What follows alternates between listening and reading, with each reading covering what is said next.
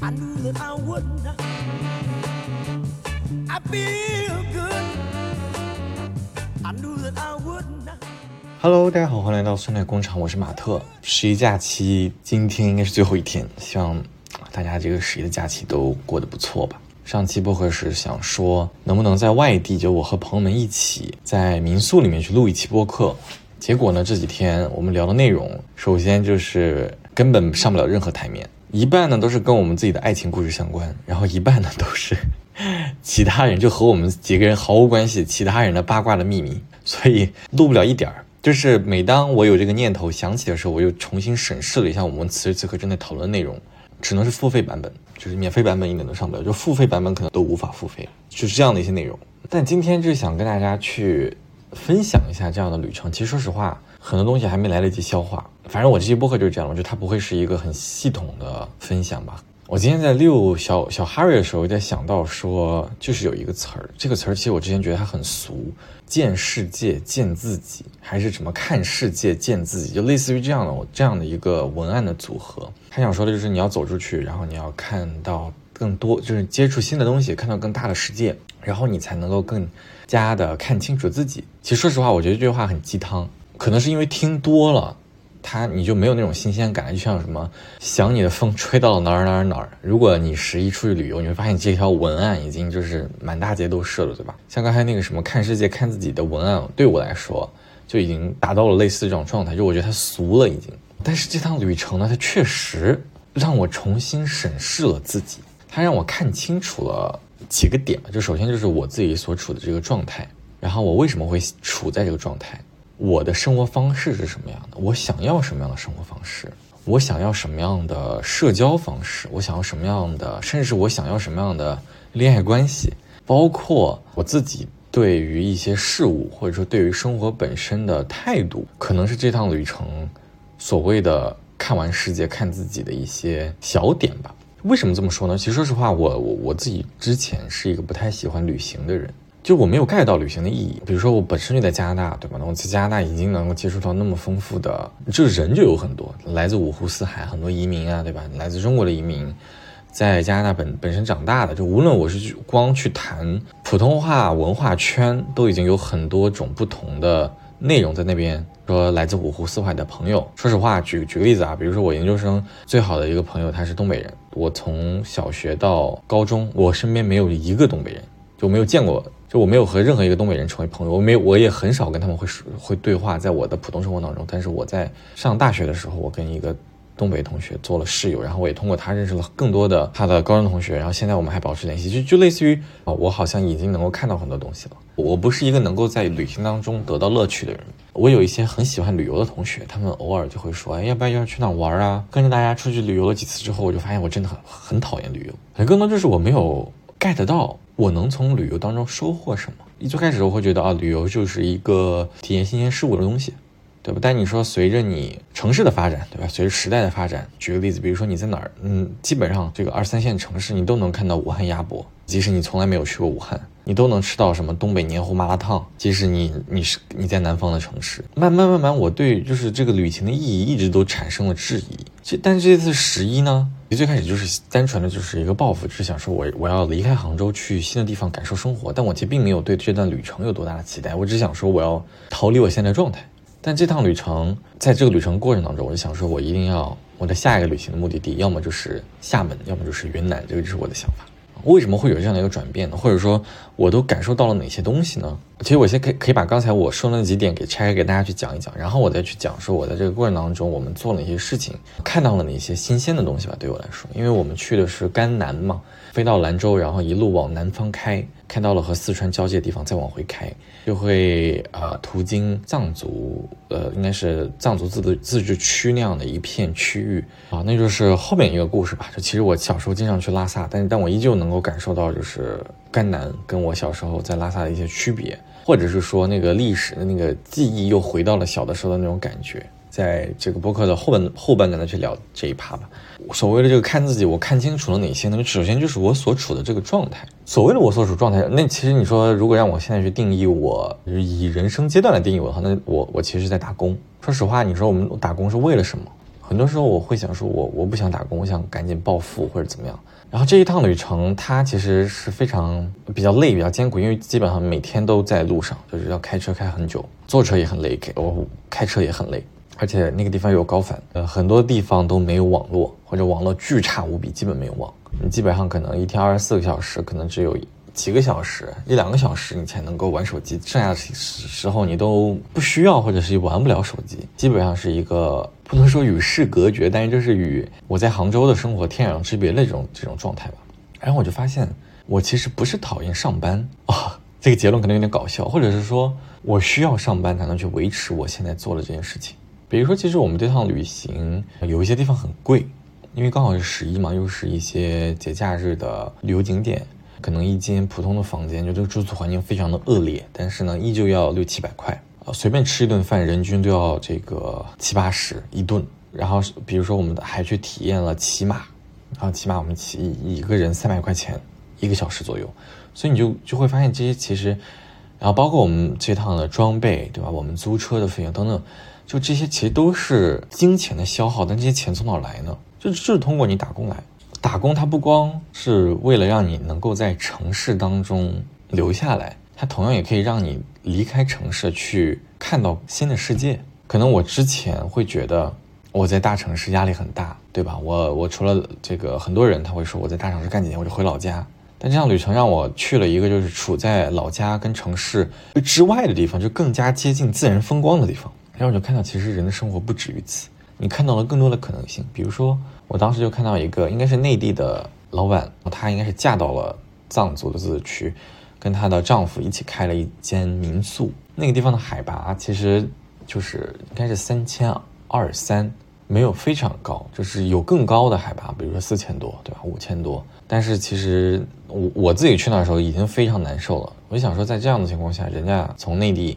选择来这样的地方，就他们那个地方应该是没有空调的，就屋子里非常的冷，都是靠这个电热毯活着。然后我当时因为又刚好处在高反嘛，就整个人状态就非常的差。我看到了这个老板娘，就是她非常开心，然后她这个经营着自己的小客栈，每天可以见到来自五湖四海的朋友。就这样的人，就是你懂我我我把就是这种啊喜欢住民宿呃喜欢住青旅和。开客栈的人，我会把就他们这一类人都有点像，我不知道大家有没有就是跟很多这样的人接触过，就是因为我我之前在通过一些机缘巧合吧，就刚好就是见过这样的一些人，然后他这些人给我的感觉都有点像，有点难描述，反正就是他们是一个看透了一些东西，但他们又在执着的追求一些东西。特别是一些民宿的老板，就这些民宿老板，他们是在内地呃或者是城市里面工作了几年，然后而且混得还不错啊，或者是说就赚了一些钱，他们毅然决然决定去啊景区或者是去这种呃相对来说风景宜人，但是呢没有太多城市烟火气的地方去开民宿，这样的人啊，他往往身上都有一种，就像我刚才说的。看透了，但是又很执着的一股劲儿。当时那个老板娘也给我这样的一个感觉，我就回想，就是说我我现在在大城市里面打工，呃，都不说在城市了，反正就是你在正常的这个社交关系当中，你肯定每天会经历很多的诱惑，或者是说有很多是你可以去消费或者是去娱乐的内容。比如说抖音呀，比如说小红书啊，比如说一些乱七八糟的这种社交媒体上，大家不断追捧、炒作，然后营造出来的一种繁荣的虚迷的一种假象。然后你这种内容反而你看多了之后，你就会沦陷其中。而旅行呢，就是一个合理的理由和机会，让我们重新摆脱。回到我刚才说这个所处的这个状态吧，就是这样。就是我之前说实话就在想，说我真的不想打工，对吧？我我想我巴不得赶紧中彩票留一千万。但我现在觉得打工也挺好啊。一方面是因为确实那趟旅旅行属于苦旅，呃，在条件艰苦的情况下，我也一心就想回杭州。不过我就想明白了，就是说我在杭州的这个生活，对我当下来说是更加适应的，或者是更加好的。即使说我当时已经觉得每天都想死。那就是开玩笑的相似啊，但就还是很美好的，大家懂我意思吗？就是说，你你出去看了一圈之后，你会觉得，哦，我现在已经拥有这么多了，我现在拥有了这一切，好像更适合我。就是这里的风土人情，或者说其他人选择那种人生，看似好像挺酷的，但但但它确实不是我能够达到的和我真正想要的，只能就是说还没有开工啊，还就明天才上班呢。但就是说此时此刻，我我心里还想说，我挺接受现在这种生活方式，就是打扮，呃，就是 打扮，就打工、上班、生活在城市当中。虽然我对就是看完自然风光之后，我确实觉得所谓的这种城市啊，city walk 就已经弱很多了。但但就是大家能懂我的意思吗？就是说在杭州啊，包括每天能够去上班挣钱，这样按部就班的平稳的生活，他已经很幸福了。或者说我可以在这样的这样的里面去追求我更加想要的东西，去达到更好的我。就我现在所处的这个状态，已经能够实现我这样去做了。之前可能我们会总觉得啊，我现在所处这一切。它不是我的最终归归宿，或者肯定会有更好的阶段等着我，肯定会有更好的事情会发生，或者说未来可期。我想说的就是说，这一切不需要你跳出环境，你可以从内心自己去改变对事物的看法，而得到同样的效果。有点绕，就是说啊，举个例子吧，可能比如说很多时候我我们会说我上班好不快乐，或者说我现在活得很累，每天要处理这么多事情。你说我们有解决方案吗？可能有，对吧？很多人会说，哎，你回老家辞职啊，对吧？你换个轻松的工作，工资低一点嘛。但其实不用，你依旧可以去做这件事情。但是呢，你可以去调整你的心态，你可以更加坚定和笃定的知道，说你做这一切是为了什么，对吧？每天活得这么累，或者是形形色色、行尸走肉，或者天天遇到那么多讨讨厌的人，但好像都无所谓，就是因为你更加，或者是更接近你想要的一个状态。这个状态不一定是外在状态，它可能更多是内心的状态。这就是我这次收获的一个旅程。这个心态吧，就是说，其实我会发现，哦，我所这个环境已经很好了，我要改变的只是我自己的心境。这就是第一点。然后第二点的话，就是因为这趟旅程，所以我很多的社交就手机没法用，看朋友圈其实看的也很少。然后刚好又是给跟几个呃，就有玩的非常要好的朋友，也有新认识的朋友。可能也是因为这些朋友给了我这样的一些社交的输出的场景吧，所以我对其他的一些社交没有那么需要了。对我觉得就是这七天一下给我的社交货币 全部给我花光了，就我现在反而是一点都不想社交，只想一个人去一个地方充充电，就是这样的一种想法。我我暂且就在想说，其实我有很多没有必要的关系，就在这趟旅行之前，然后因为这趟旅行大家都忙，就比如可能他们也在旅游，或者是说。这些关系也也都在其他的一个场所发生着。哎呀，对吧？我自己也挺无聊的，没有什么太多的事情可以做，所以我要继续跟这些关系保持着紧密的联系。我之前好像只能从他们这里获取一些能量，但我现在发现其实不是啊，或者说在这趟旅程过程当中，我发现其实没有这些东西我也能活，我也能活得挺好的。或者说彼此可能都不是呃对方的刚需，对吧？有一些关系其实可以当断则断。想清楚自己需要什么，比勉强的去就是宁缺毋滥里面的那个保持烂的这种状态，我觉得是没有太大必要的。反正这也可能是因为我，像我刚才说，我的这趟社交货币真的是在这五天，就是身心俱疲，全部都花花完了。所以我现在急需就是回到一个呃没什么人社交的一个状态。然后最后最后就是这一趴，可能就会去想跟大家去分享一些小点吧，就是说我在这趟旅行当中我都去了哪儿，然后。看到一些事情之后，当初的一些脑子里闪过的一些画面，或者说一些呃有趣的故事啊。首先呢，就是我们应该是到达兰州的第一天，就一路开开开，然后开到了藏区，开了四五个小时吧。开到藏区之后已经是晚上了呃，我们赶到酒店就去吃吃饭。然后吃饭呢是这个民宿老板他推荐的一家农家乐，其实就是藏族人自己家里开的小饭馆。我没有想到，这其实说因为。甘南嘛，就是它是在甘肃跟四川中间的这块区域，所以大家这个口味其实还是首先就是呃有北方，然后有南方一个比较交融的地方，但是更多就是很多都是川菜。就你想，你已经跑到一个四川高原，然后依旧在吃辣椒炒肉、大盘鸡，就类似于这样的一些川菜。吃的这个羊肉呢、牛肉呢，也都是这种什么水煮啊、烤啊，就很普通的那种菜单，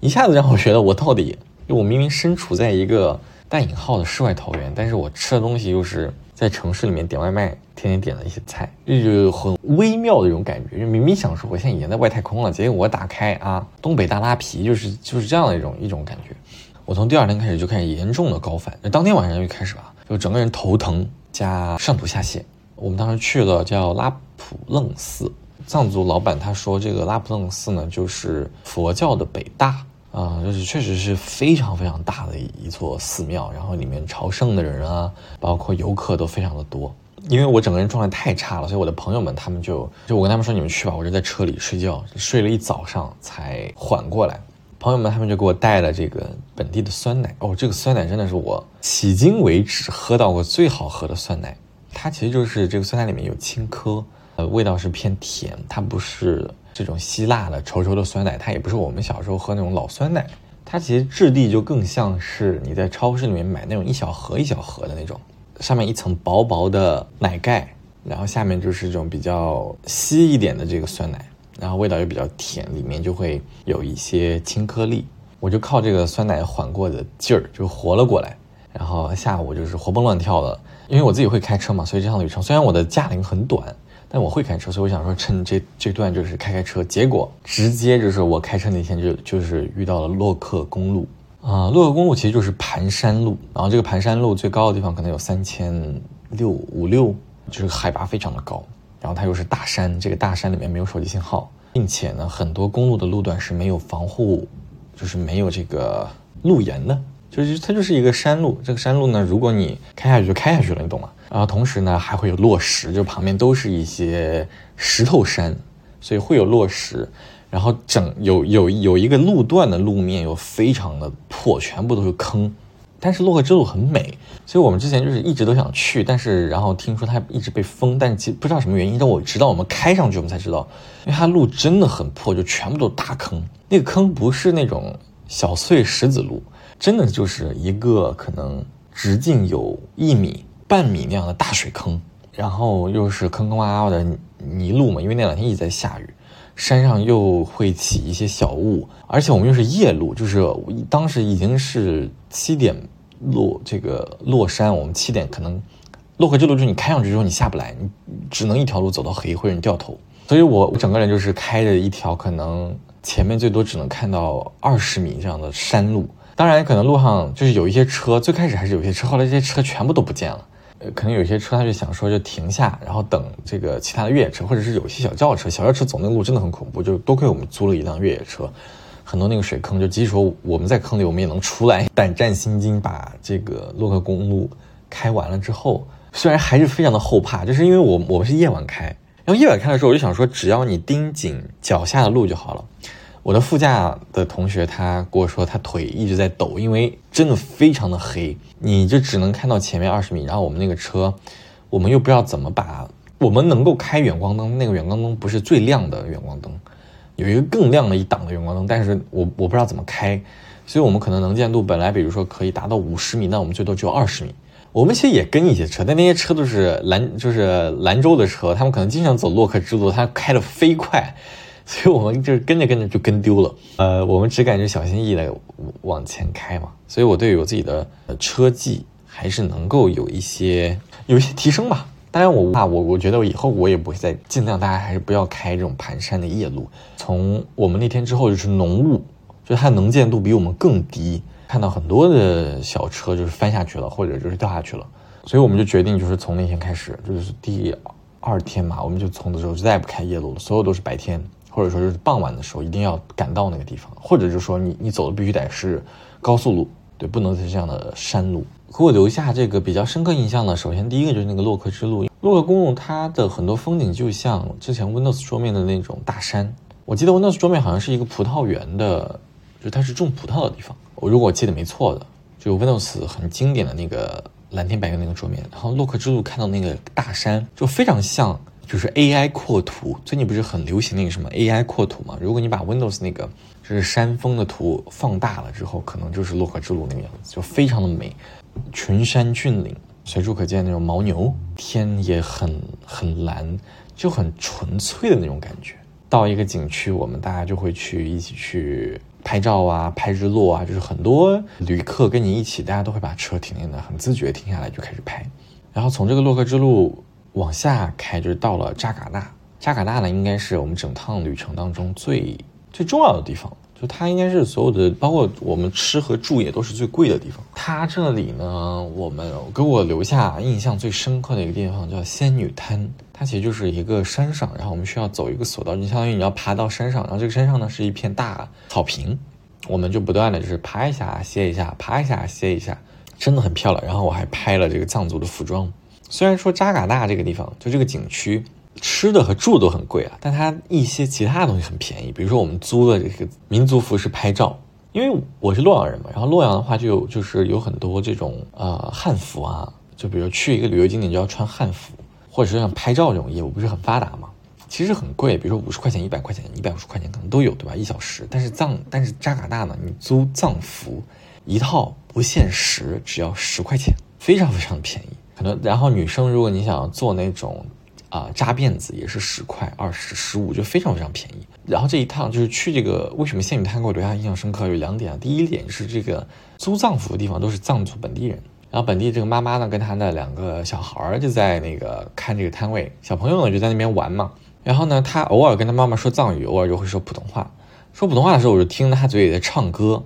他很开心。然后就听他在唱啥？你知道他在唱什么？他在唱蜜雪冰城的歌。我爱你，你爱我，哒哒哒哒哒哒。就他在唱，他用普通话在唱蜜雪冰城的歌。当时那天晚上我们根本就没有网络，就在那个民宿根本就没有网络。然后跑到一个就是我刚刚从这个洛克之路这么破的地方跑了。当然，这个旅游景点已经很发达了，你想嘛，大家都是移动支付。啊，然后呢，就是网再差也都是移动支付。然后那个景区又又经常停电，就是供电不足，太多民宿或者太多酒店了。整个小就是那边是三个村，应该是几个村组组成的那个旅游景点。然后每一个村都开了非常多的客栈、饭店，所以可能它的电力就，然后本身又在很就是山区里面，所以它即使搞得再好，我我个人觉得还是就是条件比较朴素，因为依旧没有空调，就还是住的电热毯。就反正那个文化冲击给我挺大的，我想说什么东西怎么这种东西传到这儿了？这第一个让我就觉得非常非常好笑的地方，然后呃也不是好笑，就是给我留下印象深刻的地方。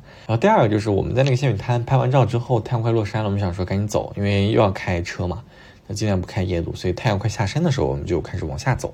往下走的时候，刚好就赶上了日落。然后我们就突然就就是本来这个上山道下山道下山道的过程当中，突然你就看发现人群变得很慢，然后前面乌泱泱很多人都在那儿，你走过去一看，哇，太阳穿透了山上的浓雾，就扎尕纳那天山上一直都是雾，就其实你是看不到天的。但刚好在日落的时候，黄昏就是日落开始要接近黄昏的时候，这个太阳光穿透云层，刚好是是在一个山顶的位置，就从一个山顶照下来一束太阳的光。完全就是洒下，就是小时候说这个什么太阳光洒下，你可能没有那个概念，但我当时看到那一幕，我真的就完全理解“洒下”这个词儿是多么适合当下那个场景，就真的就是太阳光拨开浓雾，然后洒到整个扎尕纳那一大片，就是充满了藏族文化的，或者是小小小山村文化那种那片区域。刚好扎尕纳它那边有一，就是也有一个佛寺。那个佛寺或者是藏区很多的寺庙都是金顶嘛，就是它的上面会涂成金色，就是这个建筑物的最顶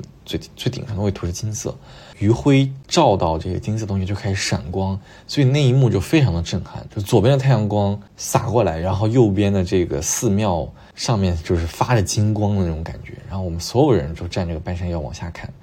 但其实说实话，我们就这个观景点我们之前是不知道的。然后我们也没有想，就是在仙女滩，就在山上的那个草坪上，你是不知道哪里可以看到日落的。然后你也看不到，就是说这一幕，我们只有刚好下山，然后刚好遇到。但其实很多人就是举着那种呃长筒炮，可能都已经在那拍了嘛，就可能人家早都做做足了功课。我们就是完全就是赶上了这这个时间，所以我觉得这趟旅程真的非常幸运。然后离开了扎尕纳之后，我们就开始往最南端开，就是要去跟四川接壤的地方，就是朗姆寺，也是我们这这一趟旅程的最南的一个地方。朗姆寺呢，我们也是去了才知道，就这个地方呢，它其实就是也是佛寺，你听它的名字嘛，朗姆寺。但是有一个朗姆寺呢，它的后面会直通一个山谷。我们去了之后才发现，哦，原来在朗姆寺这个地方有两个寺，或者说是有两个景区。一个朗姆寺呢是位于四川省，一个朗姆寺呢是位于甘肃省，但他们是在相距不到两百米的地方，所以你可以理解成就是同一个城市，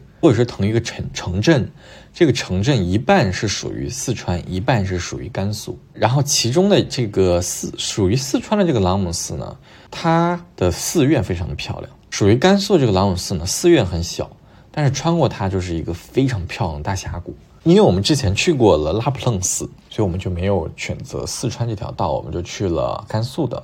就为了去看这个大峡谷。然后大峡谷就像我刚才说的，就是我们要去骑马，因为里面路非常难走，就是完全是泥路、水路。呃，本本地的这些藏民他们都是穿靴子，你可以选择就是完全就是趟水，或者是说踩泥地过去。但是因为我们一是高反，就大家都有一点高反当天。二就是我们没有买那个装备，就其实你要穿很高的防泥防水的鞋子，但是我们没有，就就是觉得大家可能都穿的是我，我甚至当时穿的是一个低帮的旅游鞋，对，所以就就其实大家可能没办法走那些路，我们就去买了这个骑马的服务，它是这样的，它分为一百五、两百、三百五这样的三个档，每一个档位呢会把你带到一个不同的峡谷的位置。第一个是到草原，第二个地方呢说是去看杜鹃花还是什么花，但是当地的藏族人告诉我，现在错过了花季，所以没必要去这个地方。所以你要么去第一个就是一百块钱的这个大草原，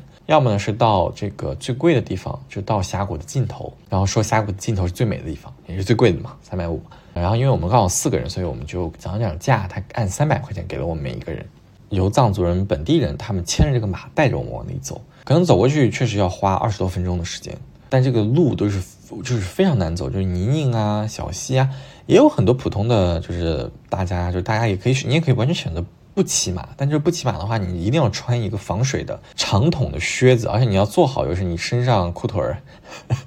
就是都是泥巴的准备吧，就是有一种。桃花源的感觉，因为有些地方那个峡谷是比较窄的，然后这个本地人他牵牵着这匹马就带你走走走走，你就你就是我都想象不到我穿过这这这一小段狭窄的山之后，我后面会看到什么样的景象，就是它那个景象是一次一次刷新你的感觉，就是你会感觉怎么这个峡谷里面别有洞天，怎么这么美又。就比如他当时带我，首先就是我们到达第一个景景点的时候，你就会想到，明明都已经是很窄的山峰之之中了，里面居然有那么大的一片草原，然后，然后在这个草原上有很多那种土拨鼠，你想想我是怎么可能就是在这么窄的山后面，居然还有这么大的一片草原，然后我们又穿过这个草原再往里走，又是很狭窄的山路，这个山路再往后又是一个无无就是又是一个更巨大的，应该我猜那个地方应该就是花海。但是你已经过了花季，所以你只能看到花的枯枝。但再往里走，就非常漂亮的一个大峡谷。然后这个峡谷呢，有有水，有山，有土拨鼠，有野马。刚好那天有一匹白马，不知道为什么它就在那儿，不知道是藏族人故意把它安排在那儿还是怎么着，反正就有一匹白马就在那边，非常漂亮，在在这个镜头下面也好，在我们眼前也好，它让我看到了旅行的意义。我在骑马的时候，我就不断的去想东西，我不知道为什么，就是我后来跟我的朋友交流，发现他们。S 人就是 MBTI 的 S，我是 MBTI 里面的 N。那发现 S 和 N 人真的不一样。比如说，我问大家说你你们在骑马的时候在想什么，然后他们就会说你怎么我你怎么可能在骑马时候想东西啊？就因为那个马很难骑，首先是那个坐垫很硬，然后呢那个路又很泥泞，就你感觉这个马它可能随时会把你，就你可能随时从马上面摔下去，或者这个马可能随时会跌倒。然后你又担心前面这个牵马的人，他可能也会跌倒，然后你就感觉自己可能随时会死，因为旁边都是石头嘛，路又很窄，你感觉你摔下去磕就磕死了。比如其中一个朋友他就说，我根本没空想东西，我一直在想说，如果我掉下去，我要以什么样的姿势保护住我的头，就反正类似于这样。但我在骑这个马的时候，我一直在想，我看前面这个藏民他的穿着，他应该他的普通话非常的，就我跟这个牵马人没有办法交流，我们完全就是通过肢体动作，或者是他。一个非常简单的一些汉语词儿的交流，他在走路的中途，就是他直接手伸到一个，也不能说枯树吧，就很多不同的植物，它们扎成了一捆儿，长成了一捆儿，不扎成了一捆儿，然后他把手直接伸进去，随便给我掰断了一个树枝，他给我，他说你打打马，他只会说这两个词儿，然后我后来意识到，哦，就是因为很多的这个山路它是很陡的，如果你不打这个马，就需要这个牵马人用很大的力气，这个马它可能不愿意走。所以需要这个牵马人很大的力气拽它啊，然后我因为我自己不会骑马，就我不会就是夹它呀，或者我不懂那些骑马的技巧，所以他他让我用树枝打，然后果然我就拿那个树枝打，一打这个马它就会就打它的屁股嘛，一打这个马的屁股它就会用劲儿，我们才能爬上那个山坡啊。然后我就在看这个藏族人他的衣着，他首先自己穿的是很传统的藏族人的，里面穿的是很传统的那种藏族人的服饰，戴的是金饰，但是呢，他外头又套了一个很。不能说很现代，就一看就不太有民族服饰的冲锋衣，啊，就是混搭啊的那种感觉。然后我就在想说，他平常的生活是什么样子？他我我，然后我就脑袋开始算说啊，我们这一趟三百块钱，然后这一趟是几个小时，然后这个景区能赚，然后脑袋开始疯狂的计算，说他们他们这些人 能赚多少钱。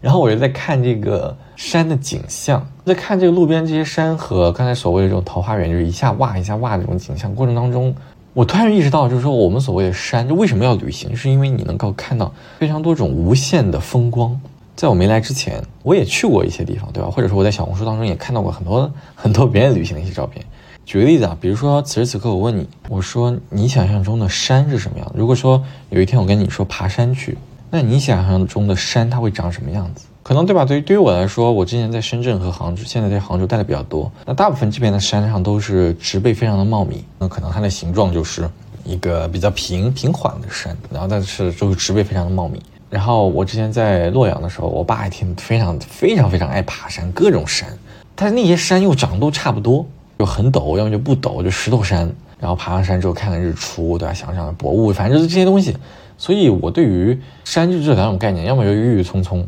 啊，植被茂密；要么就是那种光秃秃的山。但是到了这趟甘南，我的洛克之路跟我在这个朗姆斯大峡谷当中看到的山是完全不一样的。发现其实这个世界上的山有很多种，如果我不亲眼来看的话，我根本就不知道啊！我甚至就是，或者说我根本就这辈子无法亲眼看到这些东西。我觉得这可能才真正旅行的意义。就它能够拓展你之前完全不知道的一些认知，然后并且在这过程当中呢，我又看到了很多不同的旅客。就比如说在这趟穿越大峡谷的时候，有一些人他可能会跟我们一样选择骑马，有一些人他可能选择走嘛。很多很多人他会带自己家的小狗啊来这种这种就爬山、游山玩水嘛。当时给我留下最印象最深刻的应该是一个男男的，然后他穿的就是一身非常专业的装备，就你看他经常他肯定就是那种经常登山的人。身体素质非常好，也是做好了十足准备，穿的这种长筒靴，拿着一个登山杖。但是给我印象更加深刻的，除了他本身人的这个装备和条件之外，更多的是他的小狗。他带的我感觉不是一般的狗，他带的应该是警警犬那种，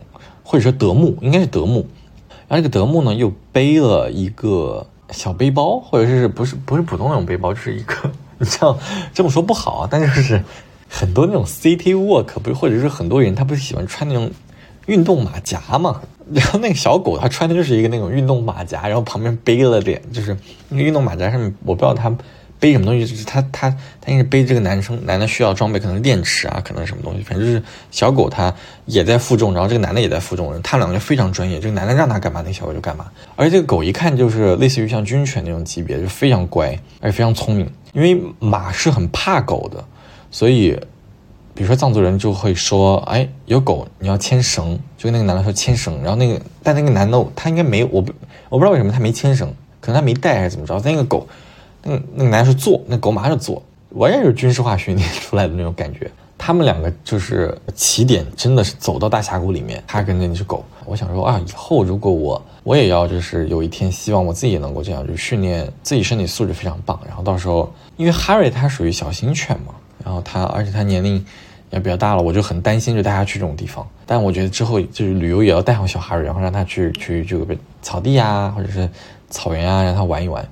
真的就是一个看世界、看自己的过程吧。可能最重要的部分就是前面的，就我我我想清楚了为什么要工作，甚至是我为什么要努力工作，都是因为我要赚钱，或者说我要有了钱去维持我现在这样的状态甚至是这趟旅程当中，我还不断在去想说我的业务要怎么做，你说夸不夸张？我觉得两者完全不冲突，就是我我很热爱工作，我很热爱我我现在所做的事情，并且呢，我也很热爱生活。我我我我觉得这趟旅程就告诉我，就是其实你两者是可以兼得的。当然，我也可以预见到，这不久的将来，我一定会痛恨工作，然后那个时候就再去选择旅游，去去救赎自己吧。最后呢，就反正得出一个结论，就是我一我要先去云南，再去厦门，或者说我先去厦门，再去云南，就类似于这种啊，一个小彩蛋嘛，就是我这趟旅程学会了掼蛋。就浙江人他们最喜欢的打牌的一种方式，然后我已经学会了。那明天就要上班了，希望大家都能够调整状态，迎接周六。好呀，那行，那今天这期播就到这里了，希望大家都有美好的一天，拜拜。